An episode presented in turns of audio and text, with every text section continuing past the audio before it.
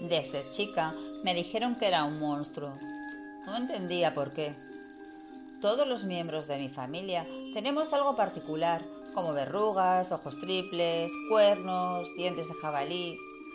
Me di cuenta de mi error una fatídica noche de primavera, cuando me alejé de mi cueva y llegué a un pueblo donde se realizaba un baile. Esa noche el cielo estaba estrellado. La música acariciaba mis oídos con un tintineo de cajita de música. Comencé a espiar y di con unos jóvenes que conversaban y reían. Quería bailar, la música era encantadora, pero no quería bailar con cualquiera. Me gustó uno de los muchachos, el más lindo, el que estaba solo en un rincón, el de la espalda encorvada y cuatro ojos. Ni bien me presenté, se escucharon gritos y chillidos. Las chicas y sus caras horrendas desfiguradas corrían a esconderse. En todo el lugar no quedó nadie, ni siquiera mi galán. Esta noche enfurecí por el desplante. Rompí todas las mesas, las luces, el aparato de música, todo lo que encontré a mi paso. Pero la cosa no quedó allí.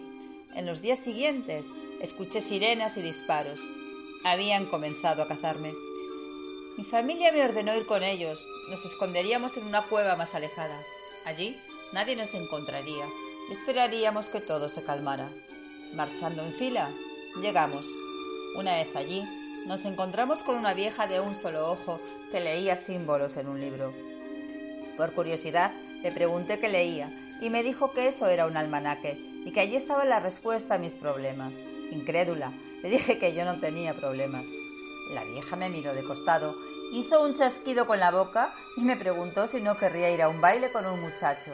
Entusiasmada, le dije que sí y la mujer me, señaló un casillero con el número 31.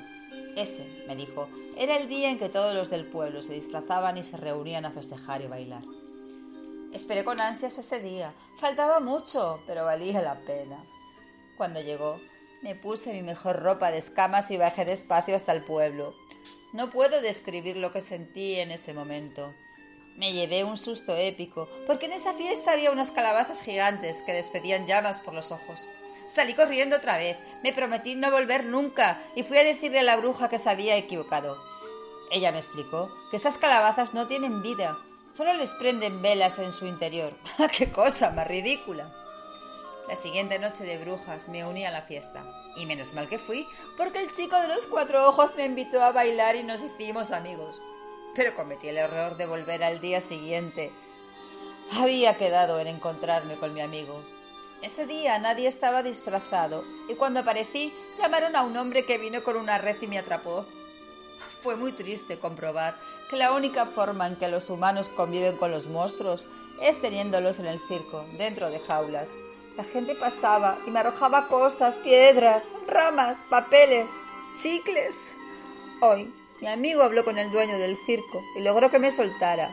Me llevó a la montaña cerca de una cueva Quiere que me esconda para que nadie más me encierre y que nos veamos cada 31 de octubre en el baile.